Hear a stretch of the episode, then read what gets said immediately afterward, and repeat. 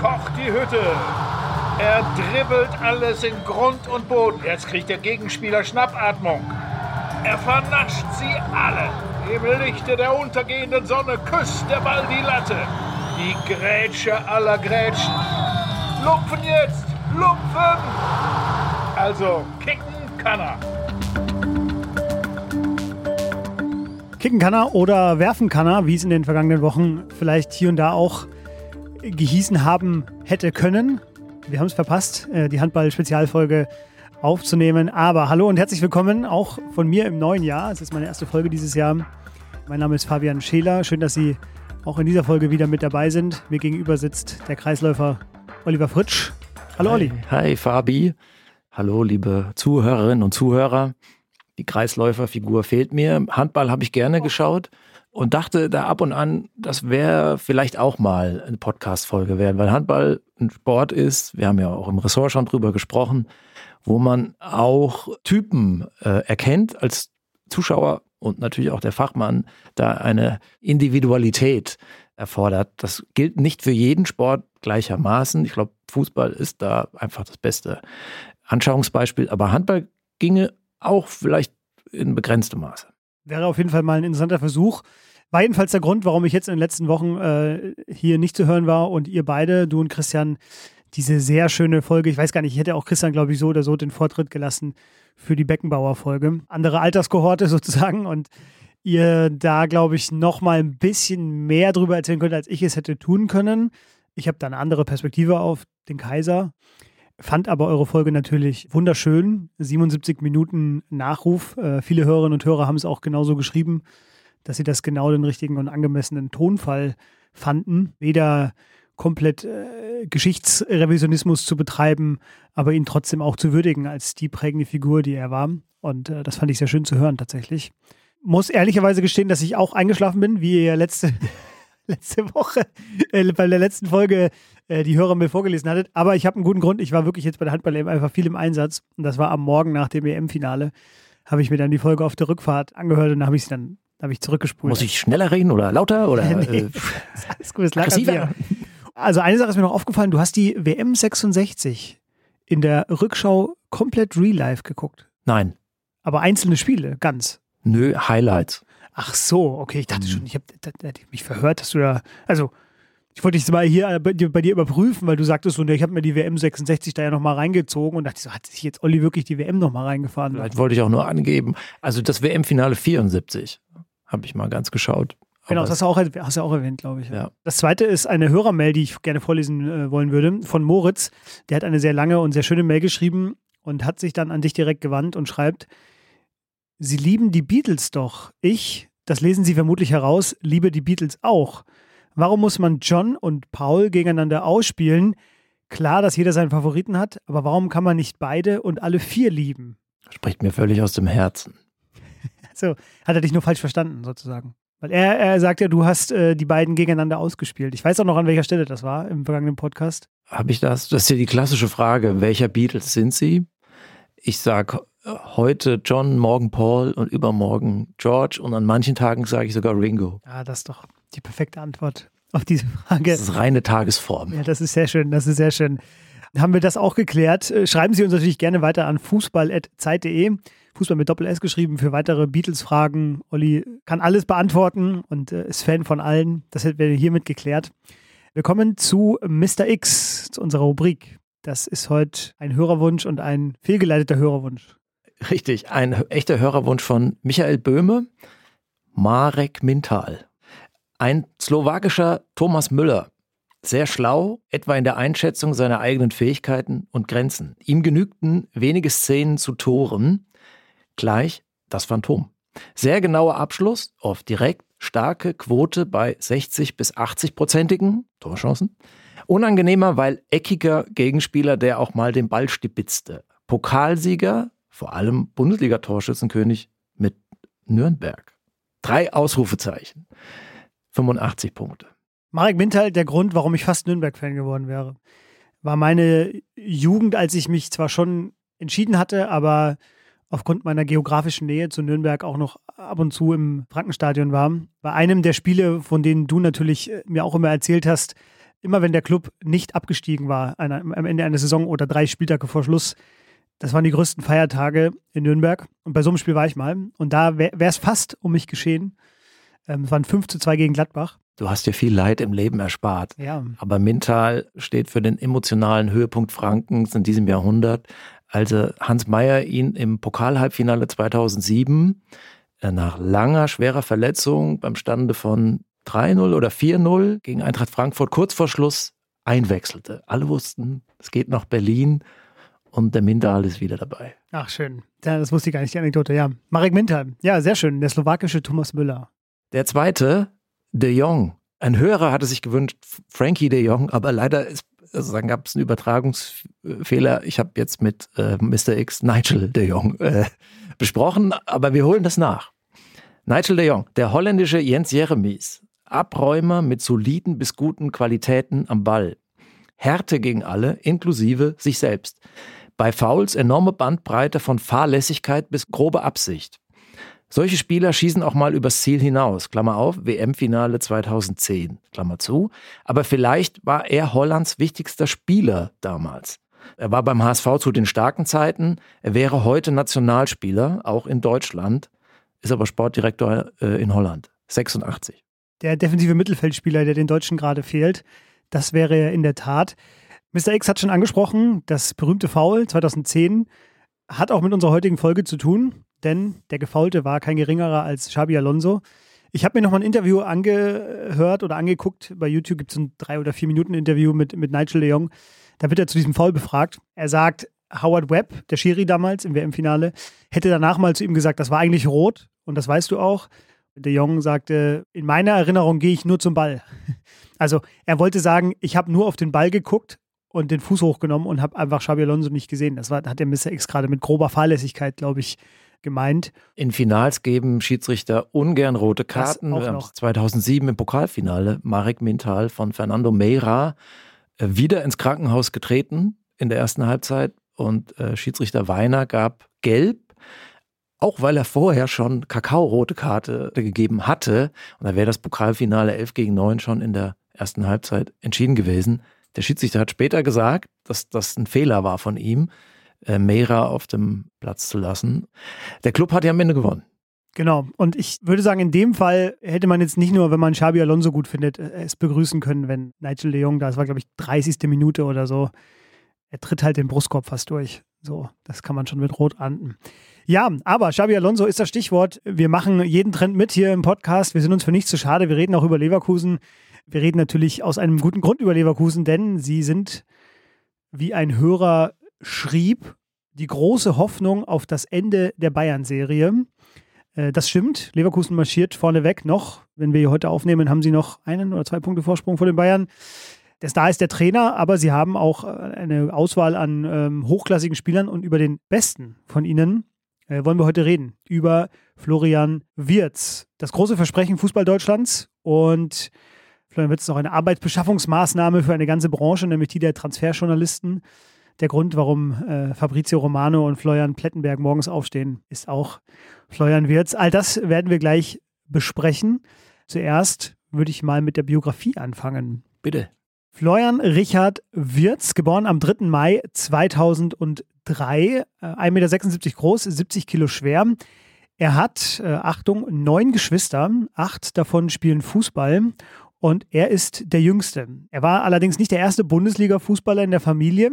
Das war seine Schwester Juliane, die in Köln, genauso wie er gespielt hat in der Jugend, dann bei Bayer Leverkusen Profi wurde und mittlerweile bei Werder Bremen spielt. Beide wurden am Anfang von ihrem Vater trainiert. Der war nämlich Vorsitzender, Trainer und quasi die Allzweckwaffe von äh, Grün-Weiß Brauweiler. Die Mutter ist Handballtrainerin gewesen und hat als Handballtrainerin Julian Köster entdeckt, den 23-jährigen, zwei Meter großen deutschen Rückraumshooter, der auch aus Brauweiler kommt und auf die gleiche Schule gegangen ist. Für einen Witz, also ein sportlich prägender Ort, Brauweiler in der Nähe von Köln. Äh, Wirts Vereine waren dementsprechend Grün-Weiß Brauweiler, der 1. FC Köln und Bayer Leverkusen. Und er wurde mit dem 1. FC Köln deutscher Jugendmeister. Dann gab es aber Pfiffe gegen ihn auch als er sich das Kreuzband gerissen hatte, das war im Spiel gegen Köln, dann schon mit Leverkusen, jubelten Kölner Fans, weil sie ihm den Wechsel nach Leverkusen nie verziehen haben. Es gab oder es gibt die Abmachung im rheinischen Gebiet zwischen Köln, Leverkusen und Gladbach, dass man sich keine Talente gegenseitig abjagt. Aber Wirtz sagte, bei Bayer habe ich einfach die bessere Perspektive gesehen. Und als er nämlich mit der U17 von Köln deutscher B-Jugendmeister wurde, saß keiner aus der Führungsriege der Kölner mit auf der Tribüne. Und ihm wurde auch nicht in Aussicht gestellt, bei den Profis demnächst mitzutrainieren. Also sagte Rudi Völler mal, ihn nicht zu holen, wäre fahrlässig gewesen und umging diese Jugendabmachung so ein bisschen shady mit einem Profivertrag. Also hat gesagt, ne, wir geben den Profivertrag, dann jagen wir uns keine Jugendspieler weg. Manche bezeichnen das als größten Kölner Fehler der letzten Jahrzehnte, äh, Florian Wirtz verloren zu haben. Es gab doch auch einen Verlag, der Harry Potter abgelehnt hat, oder? Ja, das fühlt sich so ähnlich an tatsächlich, genau. Steffen Baumgart hat gesagt, da sehen wir, in was für einem Geschäft wir uns bewegen. Also der Ärger auf die Leverkusener ist, glaube ich, nie verpufft.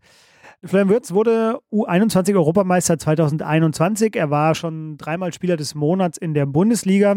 Er hat diverse jüngster Spieler XY-Rekorde aufgestellt. Jüngster Spieler mit 50 Spielen in der Bundesliga. Der zweitjüngste Bundesliga-Torschütze aller Zeiten ist er bis heute. Damals, als er es geschossen hat, war er der Jüngste. Ich glaube, er war auch der Jüngste mit den zehn Bundesligatoren. Man sieht, das Alter spielt eine Rolle, immer wenn man über ihn spricht. Und er hat als B-Jugendlicher mal ein Tor über 55 Meter geschossen. Und der Fun Fact bei ihm ist, er ist so jung, dass er lange nicht wusste, woher der Name Vizekusen kommt. Das musste er sich quasi erst anlesen, das Wissen. Auch ein spannendes äh, Detail. Das ist Florian Wirz, über den wir heute reden. Und Olli hat wie immer eine Szene mitgebracht. Das bekannteste Tor von ihm äh, stammt aus dieser Saison gegen SC Freiburg. Tor des Monats. Nikolas Höfler war der arme Wicht der da schwindelig gespielt wurde. Der Strafraum stand aber noch voll mit anderen Freiburger Pfosten und Pfeilern, schien kein Durchkommen, wird, wurde im Dribbling auch mehrfach quasi ausgebremst. Es schien, als wäre er in einer Sackgasse, würde mal verlieren oder höchstens vielleicht eine Ecke rausholen, aber durch sehr geschickte Wendungen, Drehungen und so Mini-Schrittchen und Berührungen mit dem Ball kam er immer wieder seinen Häschern davon traf diese Mini-Lücke, das Nadelöhr, durch die Freiburger Abwehrmauer. Äh, ich weiß nicht, wie viel, an wie vielen Spielern er da vorbeischoss, in die lange Ecke mit seinem schwachen linken Fuß. Das war sicherlich sein auffälligstes Tor. Schön, dass das auch gewählt wurde zum Tor des Monats, sonst sind es ja meistens irgendwie so Fernschüsse, so Kracher, wo man ja nicht so genau weiß, war das jetzt so ein einmaliger äh, Treffer, One-Hit-Wonder. Bei dem Tor von Wirtz sieht man, oh. Kicken kann er. Ja, exakt. Damit wären wir bei der These zu Florian Wirtz. Das ist das nächste deutsche Großtalent. Mal sehen, was aus ihm wird. Xabi Alonso hat über dieses Tor einige Dinge gesagt, äh, unter anderem, ich werde mich in vielen Jahren sicher noch daran erinnern.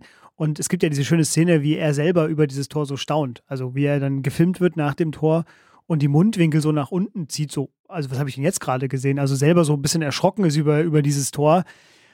Der Freiburger Verteidiger hat eine unglückliche Rolle da, schmälert das Tor für mich so ganz minimal, aber wirklich nur um, um 0,03 Prozent. Auch weil Xabi Alonso noch dazu gesagt hat, es gibt Dinge, die ich Flo nicht beibringen kann. Das heute war brutal.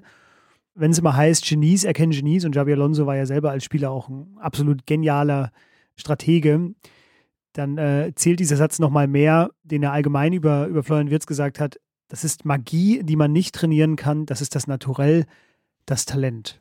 Olli, was fasziniert dich so an Florian Wirz?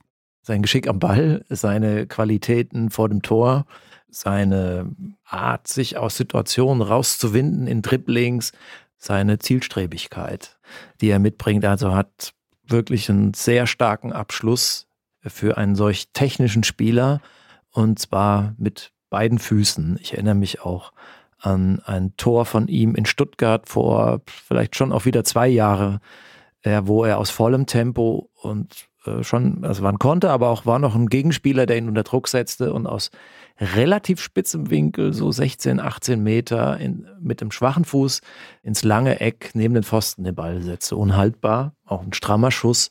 Das ist für einen, den ich jetzt eher als Mittelfeldspieler einsortieren würde und nicht als Stürmer, eine herausragende Qualität vor dem Tor. Hat jetzt in dem letzten Spiel gegen Gladbach, also das, was wir jetzt noch sehen konnten äh, bei der Aufnahme, war das das zurückliegende Spiel, auch eine riesige Chance vergeben.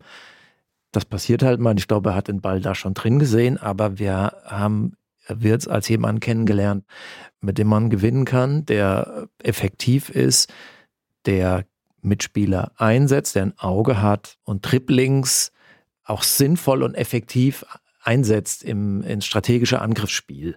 Also da stimmt das Timing beim Freilaufen, da stimmt das Timing beim Passen, sowohl der richtige Moment als auch die richtige Schärfe und Länge. Das ist gut getimt mit, mit den Mitspielern, auch weiß schon auch, wen man wie anspielen muss. Das ist sehr weit und das ist sehr gut. So physisch ist ein bisschen Klappergestell noch. Hat schon Robustheit, aber ich glaube, das, das kann noch kommen, dass er da noch durchsetzungsstärker wird. Das sind die Stärken. Was habe ich, habe ich vergessen? Vergessen hast du, glaube ich, jetzt nichts äh, Entscheidendes. Ich würde noch so bei ein, zwei Sachen was hinzufügen, nämlich bei der Physis, die du jetzt ganz am Ende noch erwähnt hattest. Erstens denke ich, dass so Spieler wie er, und das sieht man ja, diesen Physis-Nachteil, nenne ich es jetzt mal ganz übertrieben, damit ausgleichen, dass sie halt schon immer wussten, ich bin halt ein bisschen kleiner und schmächtiger als die anderen, also muss ich am Ball mehr drauf haben. Und ich finde, das sieht man halt schon jetzt. Ich meine, der ist jetzt 20 und hat jetzt noch 10, 12, 15 Jahre im Profifußball vor sich, wenn er verletzungsfrei bleibt.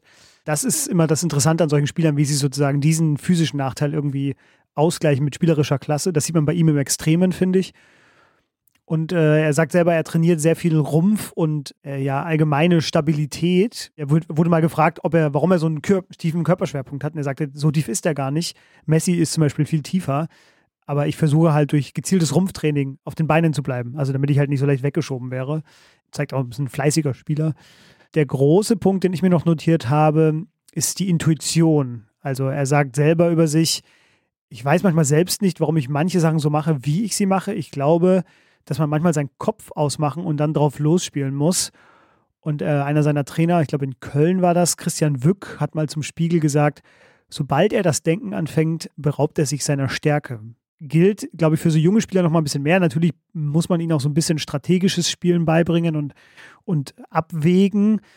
Aber ich finde diesen Intuitionsaspekt bei ihm natürlich, man sieht das, finde ich, wie er spielt, die Art und Weise, dass es einfach Dinge passieren lässt. Auch bei dem Tor gegen Freiburg, glaube ich, hat er das danach so beschrieben, dass er in diese Drehungen und nochmal eine zweite Drehung und Wendung, dass er da gar nicht so viel überlegt hatte, was mache ich denn jetzt eigentlich, sondern er wusste schon bald, ich muss den jetzt irgendwie noch hier vorbei bekommen. Ich schaffe es nicht mit meinem starken rechten Fuß, weil da ist die Außenlinie, also muss ich irgendwie links innen nach innen kommen, dann habe ich da die Lücke gesehen und dann Tor. So. Also wahrscheinlich kann der gar nicht danach seine Sachen so erklären, die er macht, aber er macht sie halt einfach und hat dazu halt diese Veranlagung. Über den Satz von Christian Wück muss ich nachdenken. Ich kannte ihn vorher nicht. Ich weiß gar nicht, ob das so eine, sich das ausschließt. Er ist definitiv ein intuitiver Spieler.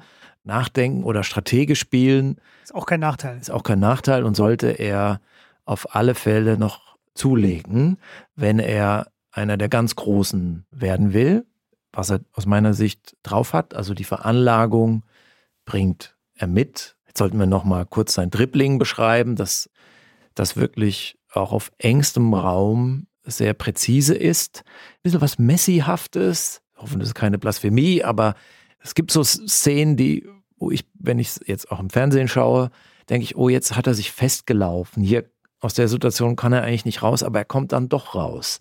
Kommt vielleicht nicht immer am Gegenspieler vorbei, aber hält den Ball dann in den eigenen Reihen. Aber ihm gelingt oft die offensivste oder eine der offensivsten Möglichkeiten aus dieser Situation, weswegen er den Druck auf die Abwehrreihen erhöht. Also du hast gesagt, ist der beste Spieler von Leverkusen. Das sehe ich natürlich auch so. Das sehen wahrscheinlich die meisten so.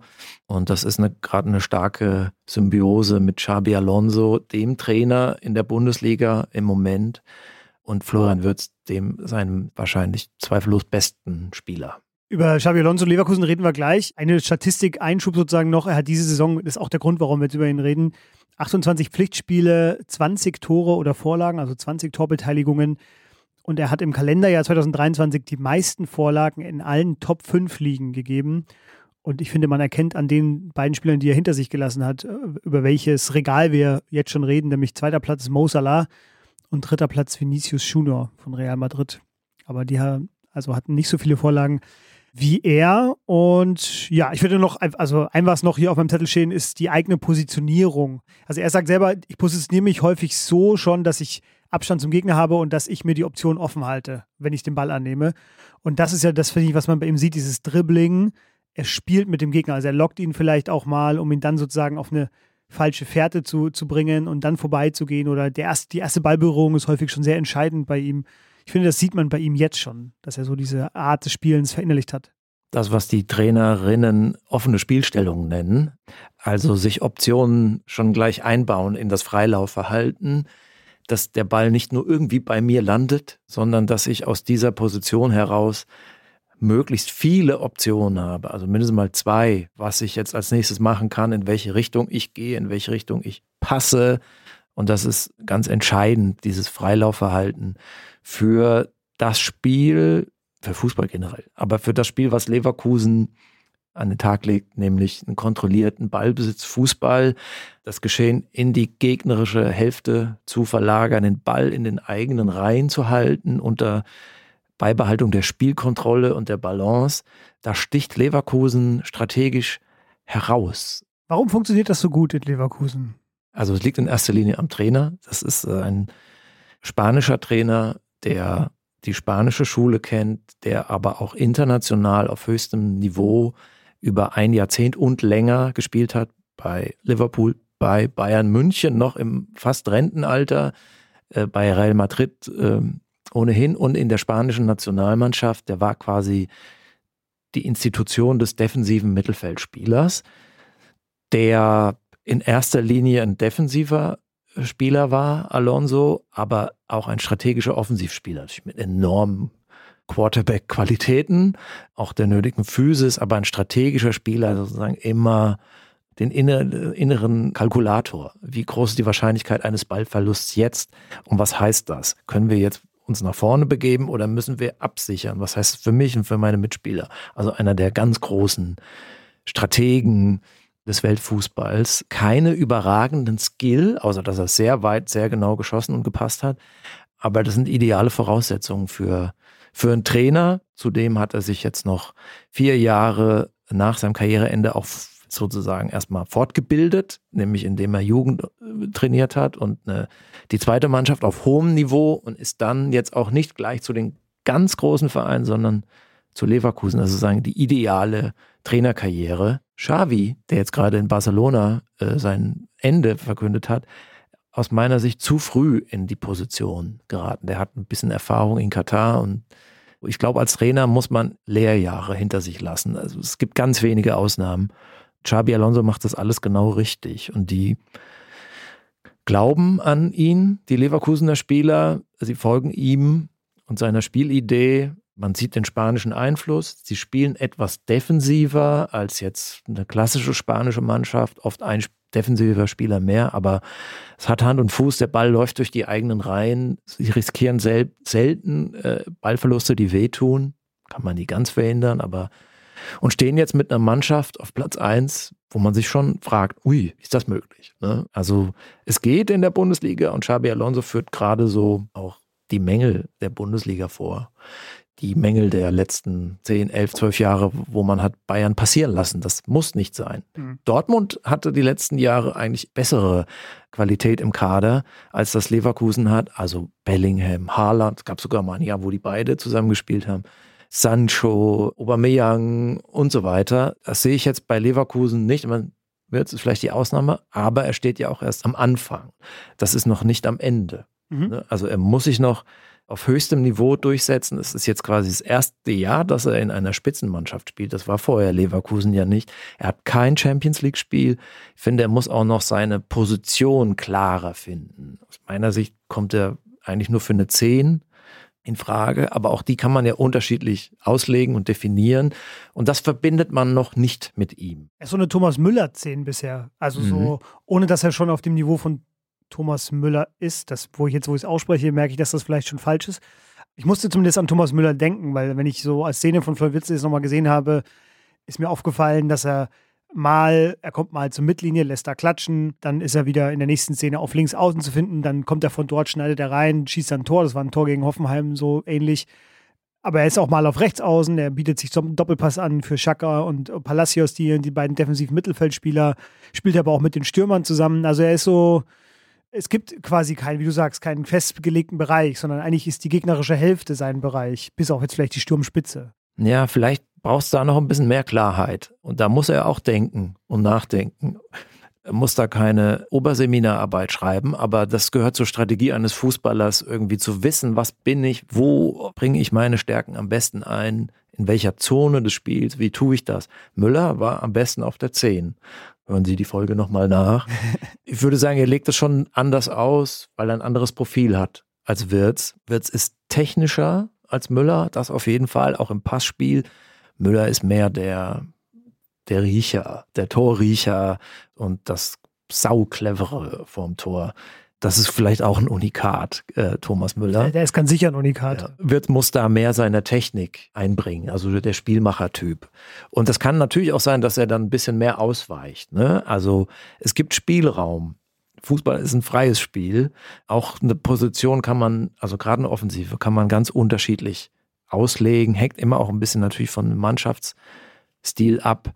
Das ist das, was noch fehlt. Was ja auch vielen deutschen Spielern fehlt, die dann in der Bundesliga versauern. Da bin ich schon wieder bei Jude Bellingham. Der hat, glaube ich, auch gespürt, dass es in Dortmund, dass er sich dort nicht weiterentwickelt und ist dann zu Real Madrid gegangen, wo er jetzt seine Position zu finden scheint. In Dortmund hat er aus meiner Sicht auch ungeführt von außen zu viel gemacht, also zu, an zu vielen Stellen auf dem Platz zu finden gewesen. Das wird zwar manchmal gefeiert, aber das ist jetzt nicht der moderne Fußball.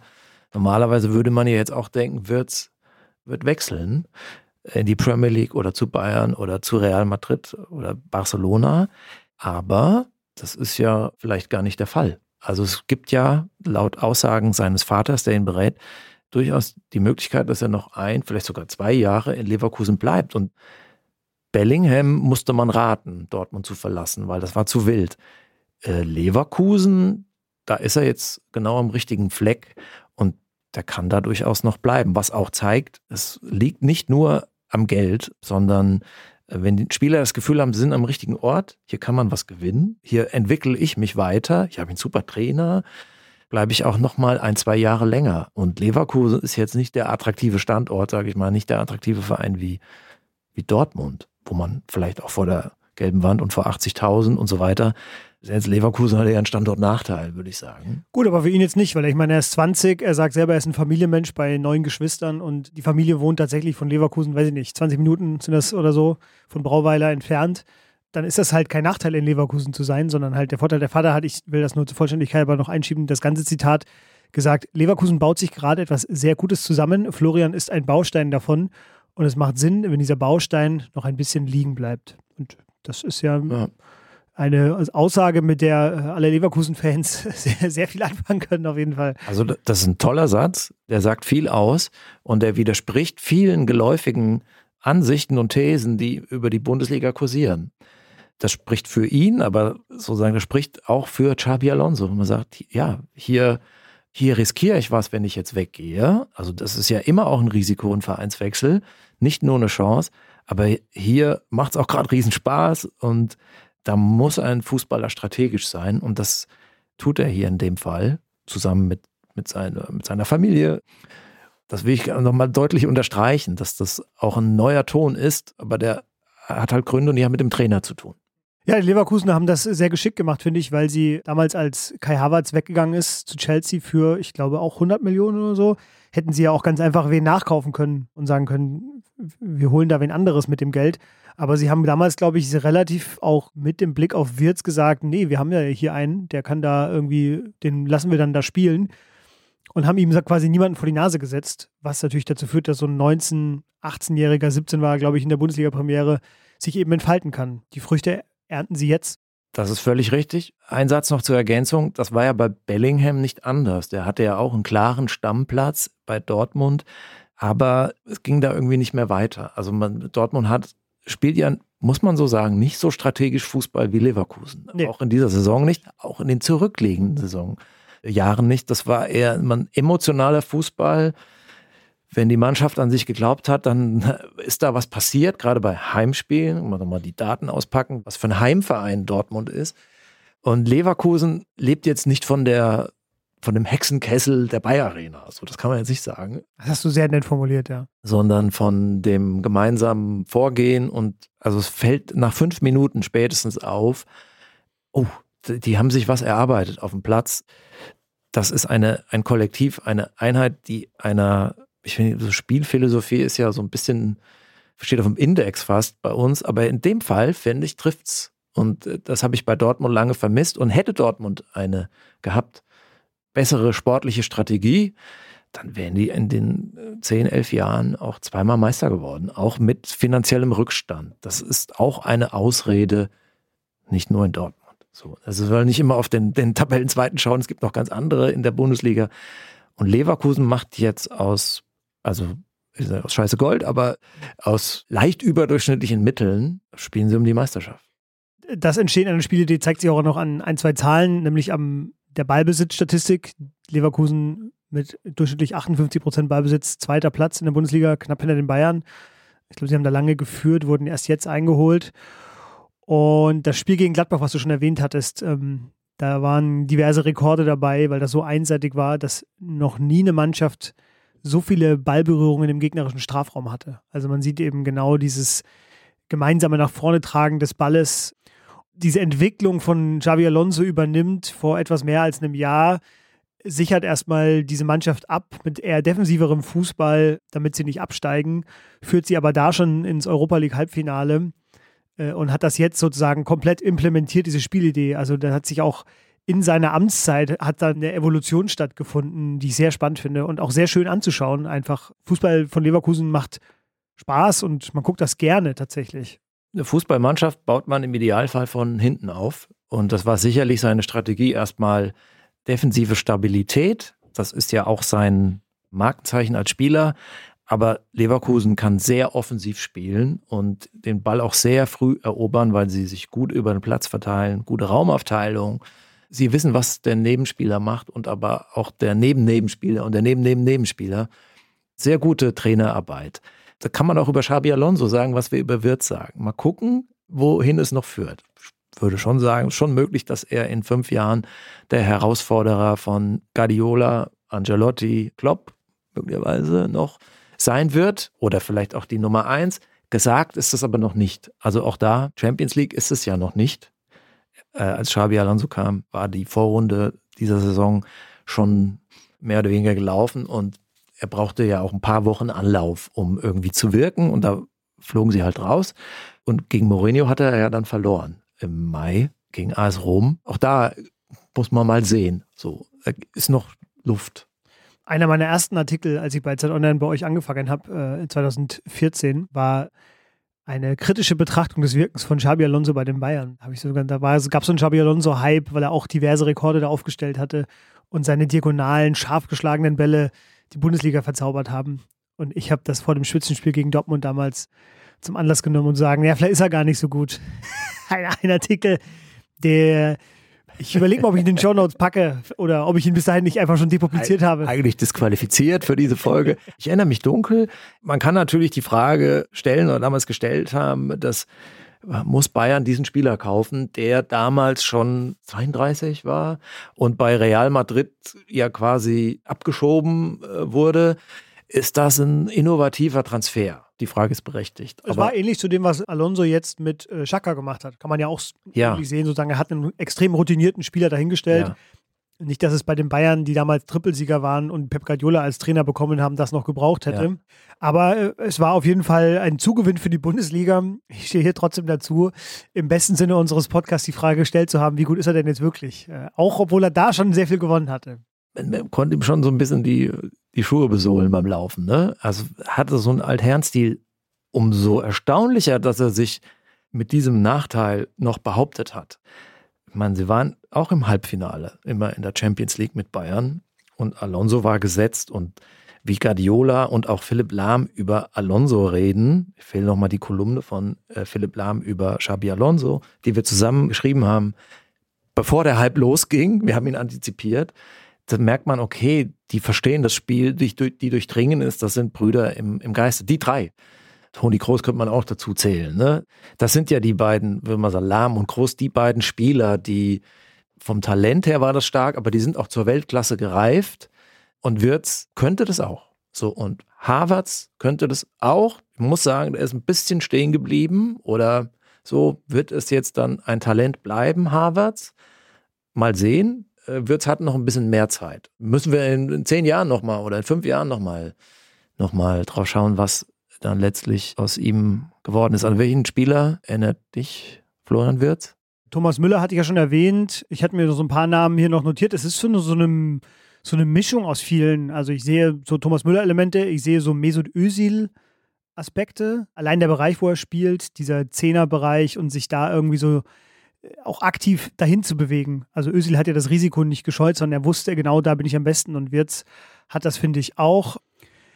Phil Foden hat nochmal eine andere Art zu spielen. Äh, der ist so ein bisschen weniger Dribbling, mehr Physis und Laufwege, dachte ich. Ich habe kurz vor der Sendung nochmal mit äh, einem Fachmann gesprochen, der sagt, das äh, ist die Weiterentwicklung von Michael Owen. Vielleicht nicht ganz so schnell, aber technisch auch besser. Mhm. Aber wird natürlich in Deutschland so äh, mit, mit Musiala verglichen. Wer ist besser? Wer soll in der Nationalmannschaft spielen? Oder spielen sie beide? Spielt keiner. Weiß man ja gerade alles nicht so genau. Der, wir sind ja nicht mal, ob Kimmich noch spielt lassen wir uns mal überraschen. Aber die Frage wollen wir natürlich nicht scheuen. Was ist von äh, Wirtz in der Nationalmannschaft zu erwarten? Bei der Euro oder auch darüber hinaus? Dazu kommen wir gleich, denn ich wollte noch einmal, bevor wir diesen Leverkusen-Part mit der Nationalmannschaft in äh, Vergessenheit geraten, dass das Bayerkreuz leuchtet heute wie noch nie in unserem Podcast und das bringt uns zu unserer heutigen Rubrik der Top 5, Top 5, die wir heute genannt haben, die Leverkusen Legends. Und die Aufgabe war, wie sie Christian uns gestern noch mitgegeben hatte, wen siehst du, wenn du die Augen zumachst und an Leverkusen denkst? so, Olli, ich bin sehr gespannt. Ich sehe den mit den Armen rudernden Rüdiger Vollborn. Meine Nummer 5. Ich habe mich in meinen persönlichen Erinnerungen daran orientiert. Mir ist klar, dass René Adler der bessere Torwart war als Vollborn. Ich glaube, das sagt Vollborn selbst also Adler hat ja auch bei Leverkusen gespielt, aber Vollborn steht für den UEFA Cup Sieg 1988, an den ich mich gut erinnere. Wir haben den als Kinder auf dem, auf dem Dorf geschaut. Das Hinspiel hat Leverkusen 3-0 verloren gegen Espanyol. Rückspiel gab es damals noch im Finale 3-0 gewonnen. Chabum und Thomas Waas, hieß er, glaube ich. Jürgen Teuber eingewechselt, der Flankengott, und dann im Elfmeterschießen dann aber der Hexer Rüdiger äh, Vollborn auf der Linie mit den Armen rudert und da schon irgendwie Zuschauer auf dem Feld, Kameras, interviewen, Erich Ribbeck, als das Elfmeterschießen noch läuft, den damaligen Trainer. Also noch so Bilder, kann man auf YouTube schauen, so ein bisschen wie vom Krieg. Okay, muss ich mir angucken. Gar keine Bilder vor Augen gerade, aber du hast es jetzt so schön beschrieben, dass man auf jeden Fall Lust hat, da nochmal reinzugucken. Man merkt ja in dieser Top 5 immer so ein bisschen, aus welchen Generationen wir kommen, äh, denn meine Top 5 liest sich deswegen ein bisschen anders als deine vermutlich. Aber ich habe auch versucht, die Spieler auszuwählen. Tatsächlich habe ich es gemacht, wie Christa gesagt hat. Augen zugemacht. Und als nächstes sehe ich bei mir den an der Außenlinie entlang hastenden Karim Bellarabi. Jetzt gar nicht so die prägende Figur war für das Leverkusener Spiel, aber irgendwie ist das für mich so eine. Irgendwie war der jetzt immer da, die letzten 15 Jahre. Äh, hat jetzt seit dem vergangenen Sommer, glaube ich, äh, haben sie ihn verkauft das falsche Wort, weil er ist jetzt noch vereinslos. Er hat gesagt, er würde vielleicht im Ausland nochmal spielen. In Deutschland reizt es ihn nicht mehr. Äh, hat auch eine erstaunliche Ansammlung von 28 Verletzungen äh, gesammelt im Laufe seiner Karriere. Aber wie er so die Außenlinie da entlang brettert, das ist für mich so ein, ein Leverkusen-Bild der letzten Zeit gewesen. Deswegen mein Platz 5, Karim Bellarabi. Platz 4, Olli. Ich schließe die Augen und denke an das Pokalfinale 1993 und sage Andi Thom. Der zweite und letzte Titel von Bayer Leverkusen, bislang letzte Titel. Ich war tatsächlich im Stadion damals. Ach was. Hatte so ein gelbes Cappy auf. Das war nämlich eine Kampagne für die Berliner Olympiabewerbung, die natürlich grandios scheiterte. Und da spielte Leverkusen gegen Hertha BSC Amateure. 1 zu 0 durch Ulf Kirsten war das Endergebnis. Ich erinnere mich an eine Szene. Langer Abschlag vom Torwart. War das noch Vollborn? Weiß ich gar nicht. So über 70 Meter. Und Andi Thom pflückte den Ball mit seinem linken Fuß, ohne hinzugucken. Er schaute schon zu seinem Mitspieler und in dem Moment stockte mir der Atem. Ich dachte, nein. Und sagte zu meinem Mannschaftskollegen, wir waren dann auf Mannschaftsfahrt mit dem TSV Laufdorf, hast du es gesehen? Das gibt's ja nicht. Also war so ein Moment, wo ich dachte, Scheiße, sie sind ja wirklich besser als wir. und Andi Turm, technisch überragender äh, Fußballer aus Berlin, aus, der, aus Ostberlin, DDR-Nationalspieler und auch dann noch für Deutschland. Wahrscheinlich war Kirsten noch ein Stück besser, aber mein Herz schlägt eher für ihn. Ich mache die Augen wieder zu und ich sehe vor mir eine Blutgritsche von Jens Nowotny, der in meiner letzten Folge, die ich hier mit dir aufgenommen hatte, über äh, Sergio Ramos, schon bei den Raubeinen dieser Welt bei mir aufgetaucht worden ist. Deswegen will ich jetzt kaum weiter zu ihm ausholen. Äh, Jens Nowotny, die Ursache von übelsten Nebenwirkungen bei einem Produkt aus Leverkusen, was außerhalb der Fabriktore entstanden ist. Ja. Drei Lucio, Weltmeister für Leverkusen. Ah, da machst Brasilien. du natürlich, das ist natürlich eine absolut schöne Wahl. Sieben Meilenstiefel, enorm schneller physischer Verteidiger, so wie sie heute Standard sind, damals aber sehr auffällig. Auch schön mit Zahnspange, brasilianischer Verteidiger und dann 2002 äh, Weltmeister. Bis heute auf den Bolzplätzen in Deutschland, zumindest auf denen, auf denen ich gespielt habe, immer in meiner Jugend und Kindheit den Lucio machen. Ist ein geflügeltes Wort, wenn der Innenverteidiger beschlossen hat, loszumarschieren ohne Rücksicht auf Gegner und eigene Mannschaft und ohne Risikoabwägung sozusagen einfach loszudonnern. Hat bei Lucio oft geklappt. Aber ja, Lucio ist natürlich eine, eine absolut herrliche, weil mich fast traurig, dass ich das nicht, äh, dass ich ihn nicht genommen habe. habe. Denn mein Platz drei, Bernd Schneider, auch so ein, äh, ein Gesicht dieser Topmöller-Ära, dieser Topmöller-Mannschaft Anfang des Jahrtausends, die erst im Champions League-Finale an Sinne, sie dann gescheitert ist auch ein Gesicht von Vizekusen, muss man ja traurigerweise sagen. Denn er war ja dann auch noch bei der WM 2002 in Japan und Südkorea auch noch mit dabei, als einer der Leverkusener, die eh schon dreimal Vizemeister und Vizepokalsieger wurden. Und dann auch noch äh, Vize-Weltmeister. Und Bernd Schneider, äh, wusste ich nicht, war Kapitän beim Eröffnungsspiel der WM 2006. Michael Ballack verletzt gefehlt und Bernd Schneider hat Deutschland aufs Feld geführt. Mhm. Und es gibt äh, natürlich noch das Video, was viele vielleicht nicht mehr so in Erinnerung haben, von ihm, wie er im Halbfinale die Chance hat, äh, zur deutschen Legende zu werden gegen die Italiener und in der 30. oder 34. Minute läuft er aufs Tor zu oder bekommt den Ball so halb rechts und äh, verzieht aber drüber. Das wäre die Chance auf das 1-0 gewesen gegen Italien. Ich dachte, du spielst auf das Video an aus seinem Urlaub, wo äh, andere Touristen ihn nicht erkennen und ihn nee, dann so unterschätzen und er macht die alle nass. Das kenne so. ich nicht. Die Geschichte ging mal rum damals. Ja, super äh, Fußballer, extrem unschnell, sage ich jetzt mal höflich. Bei mir ist er jetzt nicht, steht auf meinem Zettel, aber ist nicht in den Top 5. Es ist schwierig zu begründen. Longlist. Äh, Richtig. Schnicks, der weise Brasilianer. Auch im Finale 2002. Einer der besten Spieler auf dem Platz, obwohl da Ronaldinho und Ronaldo äh, mitgespielt haben und Rivaldo. Auf zwei Amazon in der Saison, wo Leverkusen Zweiter wurde, in einer der Saisons, ja, der überragende Spieler der Bundesliga, also die wenigen, also Ausnahmen, wo man sagt, da war mal der beste Spieler der Bundesliga nicht beim FC Bayern, so wie das jetzt bei De Bruyne war oder Bellingham, vielleicht jetzt wird's, weiß ich nicht. Emerson, überragender Sechser, einer der Garanten dafür, dass Leverkusen äh, da um 2000 eine Spitzenmannschaft war. Fluchend verließ er den Verein. Ich glaube, nach der Haching-Niederlage 2000, Leverkusen wird nie was gewinnen, rief er dem Verein nach. Äh, hat also auch seinen Teil dazu beigetragen, dass es Vizekusen hieß, aber trotzdem super Fußballer, Brasilianer. Gleiche Zeit, ein bisschen früher, Ulf Kirsten, mein Platz 2, erfolgreichster Bayer-Torschütze aller Zeiten. Der von dir bereits erwähnte Andreas Thom und, und er, da klingeln bei mir alle Ranissimo 90er Jahre erste Fußballerfahrungen, Glocken, Thom auf Kirsten. Ja, hat auch immer, habe ich jetzt nochmal ein paar Szenen gesehen, hat auch, vielleicht nicht immer, aber fast über jedes Tor gejubelt, als wäre es sein nächster Sohn sozusagen. Also wirklich extreme Freude über alle Tore, egal ob einfach nur reingegrätscht oder reingearbeitet. Spitzname der Schwatte. Unter diesem vertreibt er auch einen Gin, habe ich ergoogelt. Ja. Und ich möchte dir natürlich nicht vorenthalten, die geschmackliche Bewertung dieses Gins. Also du kaufst den Gin und finanzierst mit der Kirstenstiftung damit Bolzplätze. Also man soll für Ach, den guten Zweck. Und der Gin hat Noten von Wacholder, Zitrusfrüchten und floralen Nuancen, die perfekt miteinander harmonieren. Ein Hauch von exotischen Gewürzen rundet das Geschmackserlebnis ab. Der Schwatte Gin entführt die Sinne auf eine Reise durch die Straßen von Dresden. Oh. Das ist doch, klingt nach Medizin. Ja. Weißt ja, die, die Queen hat auch jeden Tag um zwölf mittags einen Gin Tonic zu sich genommen. So muss das sein.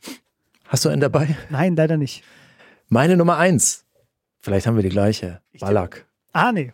herausragendes Alpha-Tier damals in der Mannschaft von Bayer Leverkusen 2002 bis ins Champions League-Finale gestürmt mit einer Außenseitermannschaft, Manchester United geschlagen, Liverpool geschlagen, gegen Madrid dann im Finale 2-1 verloren durch Sidan, ja. Und als Anführer äh, Ballack, der einfach damals der beste deutsche Fußballer war, vielleicht mit Oliver Kahn, ne? aber so, da gab es noch ganz andere in der Mannschaft, ne? wie Baschtürk oder Oliver Neville. Da war Leverkusen die Mannschaft, die Deutschland sehr gut vertreten hat. Damals auch in der Nationalmannschaft, ja, der prägende Verein war sogar bis zur Seitenlinie, ne? mit Rudi Völler dann. Christoph Daum wurde es ja nicht das war mal eine Ausnahmesituation, dass ein anderer Verein als der FC Bayern die Nationalmannschaft äh, stark geprägt hat, also die Nummer eins war. Es war, gab bessere Zeiten für die Nationalmannschaft, aber sie waren im Finale 2002 mit ein bisschen Glück. Und Leverkusen hatte da einen ganz starken Anteil. Blöderweise hatte sich Ballack geopfert im Halbfinale mit einer Gelbsperre. Den Zweikampf hatte Ramelow verloren, auch Leverkusen oder Ramelau, wie ich ihn nenne. Aber Ballack war dann derjenige, der erst die Gelbsperre bekommt und dann das Siegtor schießt. Das ist wirklich eine Heldentat. Mentale Höchstleistung, auf jeden Fall, mit dem Wissen. Das stimmt natürlich. Also Michael Ballack ist mir natürlich auch sofort in den Sinn gekommen, wenn ich an Leverkusen gedacht habe, ist bei mir auf der Longlist gelandet. Bei den, ich habe wirklich einfach intuitiv die ersten fünf Namen aufgeschrieben. Ballack war der sechste. Aber mein Platz eins, äh, Stefan Kiesling. 444 Mal Leverkusen weiß gar nicht, welcher Platz er damit, welchen Platz er damit belegt, in der Ever für Leverkusen aufgelaufen ist. Das ist wahrscheinlich Platz 1, 2 oder 3. Franke. Das ist der eigentliche Grund. Du, sehr gut, Olli, danke, dass du mich darauf hinweist. Aber das ist natürlich der eigentliche Grund, warum er hier landet. Er ist Oberfranke. Er wurde in Lichtenfels geboren. Das ist von meinem Heimatort Coburg nicht so weit entfernt. Und er hat also das Herz am rechten Fleck. Und der kann auch als Bamberger, wo er dann aufgewachsen ist, ein, ein Bier von einem Kölsch unterscheiden. Und macht jetzt auch noch Karriere, ne? Also äh, ist jetzt im, im Management, glaube genau, ich, gelandet genau. bei, bei Leverkusen. Auch das, sie mit Simon Rolfes, noch so eine Leverkusen-Figur zusammen. Ähm, die machen da schon gute Arbeit. Finde ich gut, finde ich gut. Gab es damals schon auch starke publizistische Unterstützung für ihn als Nationalspieler? Damals ein Spieler, so vor zehn Jahren etwa, gesagt, hat Kiesling Verwandte beim Kicker? Er war aber bei Auf der WM 2010 dabei dann. Aber er hat insgesamt nur, weißt du, wie viele Länderspieler gemacht hat, Kiesling? Schätze mal. Sechs. Ja, genau. Okay.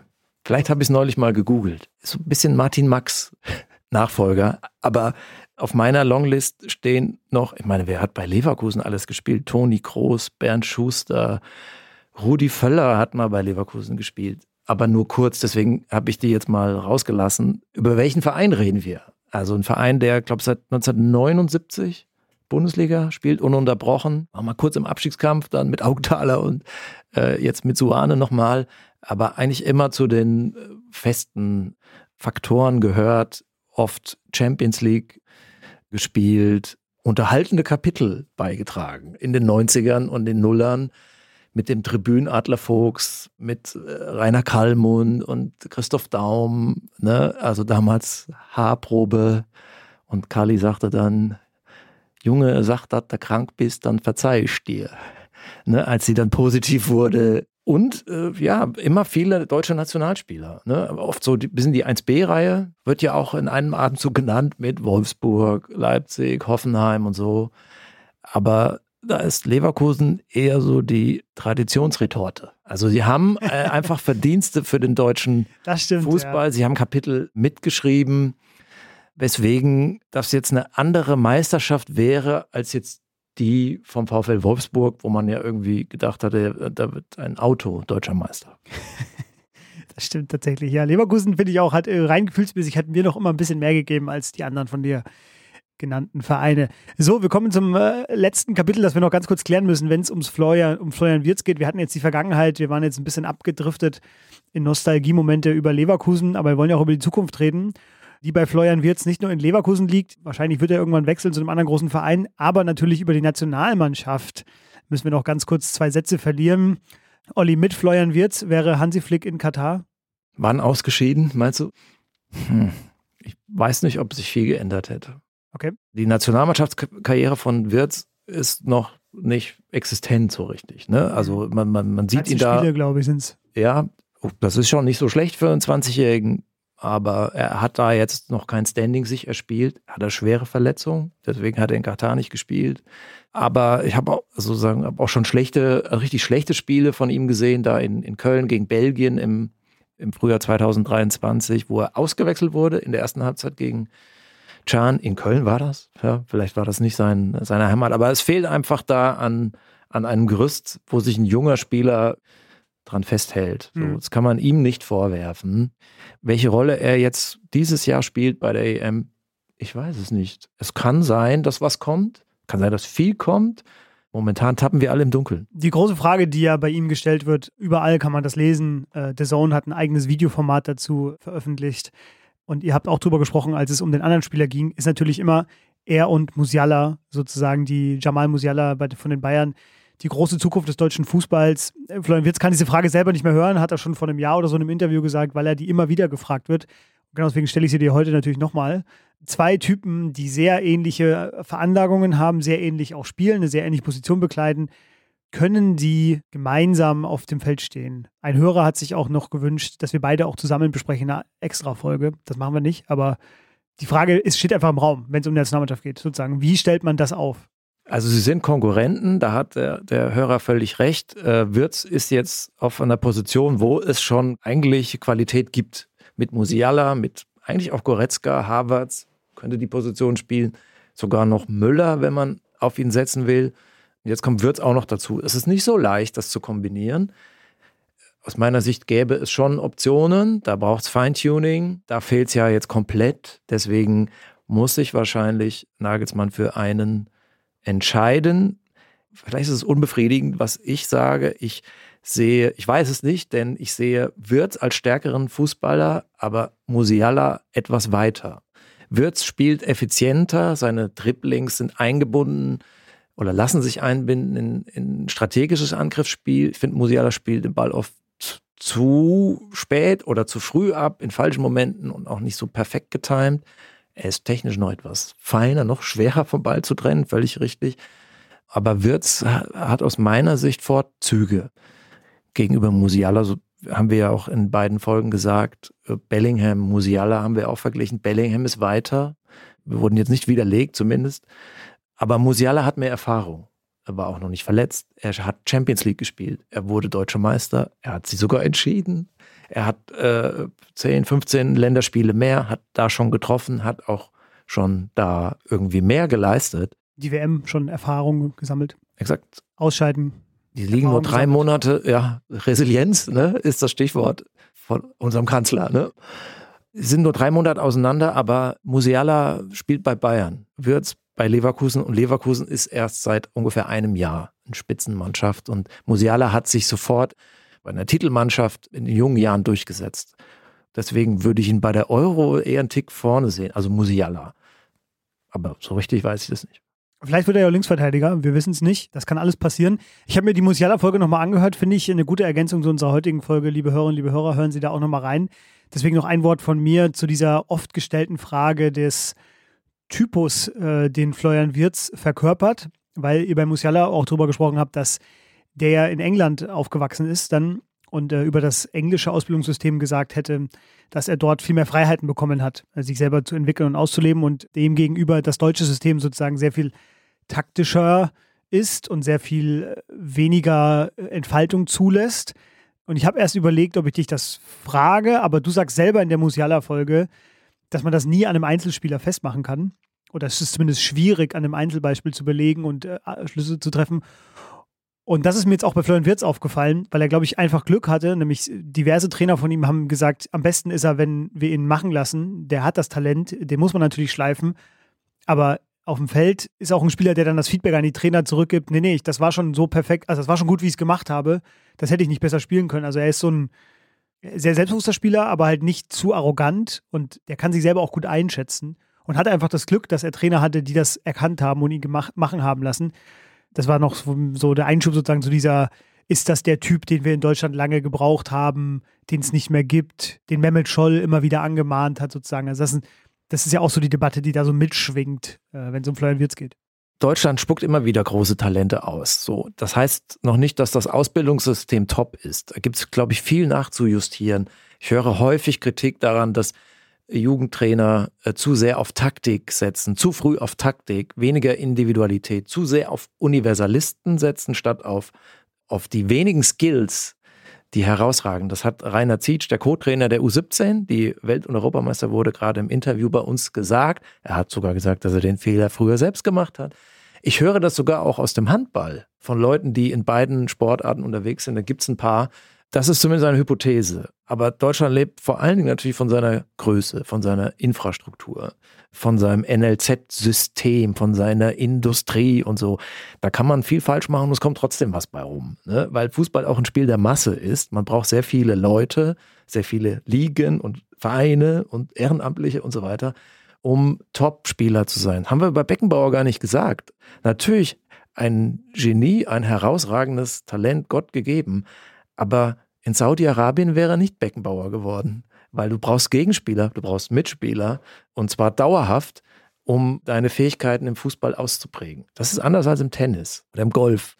Fußball lebt davon, dass man sich gegen andere, mit anderen durchsetzt und sich dabei immer weiterentwickelt. Und das ist der Grund, warum Deutschland eigentlich immer gute Fußballer hat. Ja, selbst in der Ribbeck- und Völler-Zeit gab es ja Spieler, die die Champions League gewonnen haben. Vor Wirtz gab es Musiala, gut, ist eher England, streichig, aber es gab Harvard, das ist ja auch super, super Talent.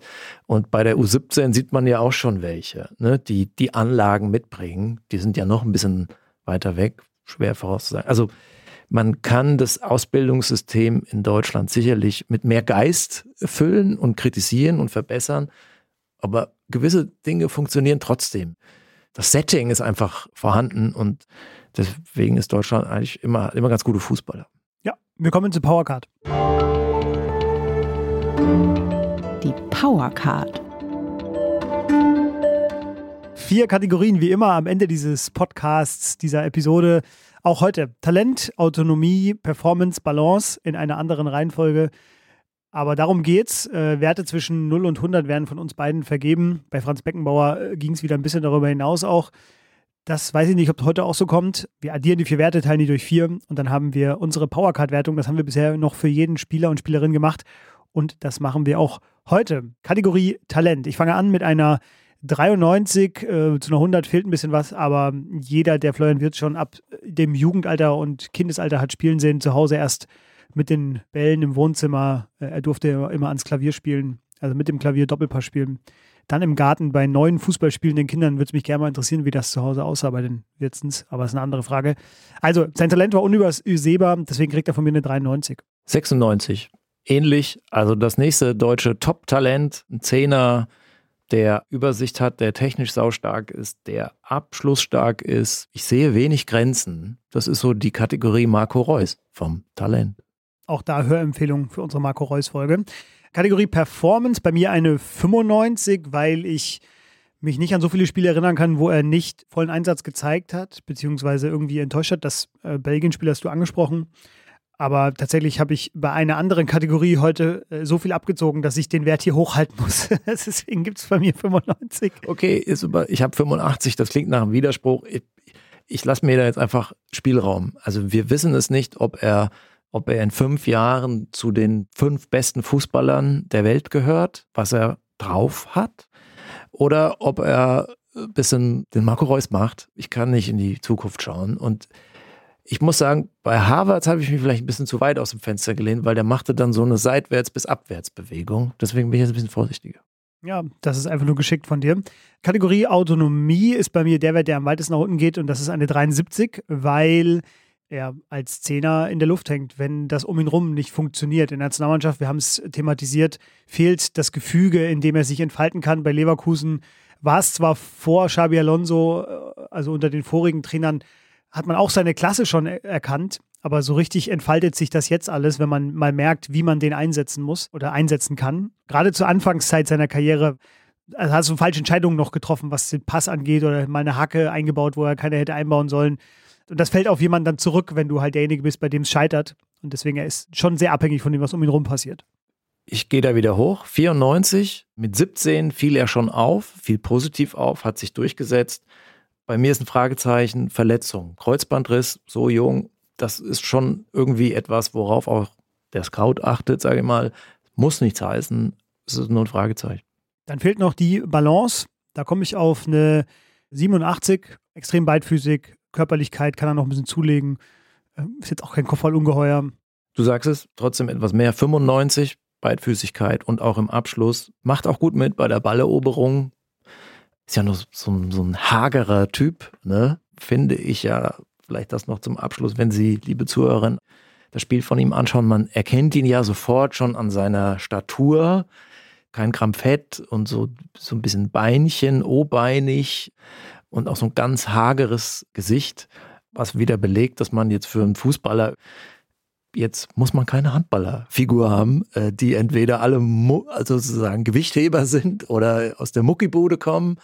Bisschen schlachsiger Typ, den man auf den ersten Blick im Alltag nicht ansehen würde, dass er irgendwie einer der besten Sportler Deutschlands ist. Ja, immer tatsächlich genau das, was du sagst beim Gucken von ihm, schon häufiger den Gedanken gehabt, erstaunlich, was mit diesem Körper möglich ist, was für eine Ballbehandlung, was für ein Ballgefühl.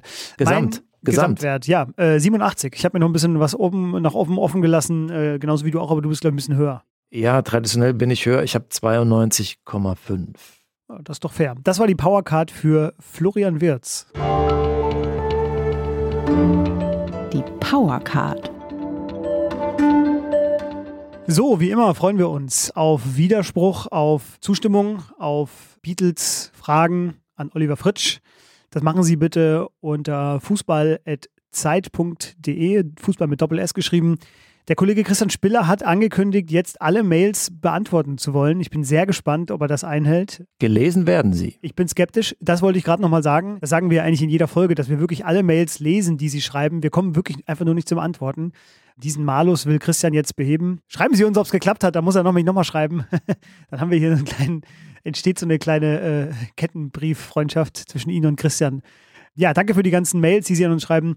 Danke an die Pool Artists auch heute wieder äh, für die Betreuung bei dieser Aufnahme. Danke dir, Olli, für dieses äh, sehr schönen Einstieg in das Fußballjahr 2024. Wer weiß, vielleicht machen wir bald nochmal eine Folge über die Pillendreher vom Bayerkreuz. Ja, es gibt ja zumindest noch einige relevante Spieler, die man da besprechen könnte. Alles das bald bei Kicken kann er, Ihrem Fußball-Podcast des Vertrauens. Machen Sie es gut. Bis bald. Danke fürs Zuhören. Tschüss. Tschüss.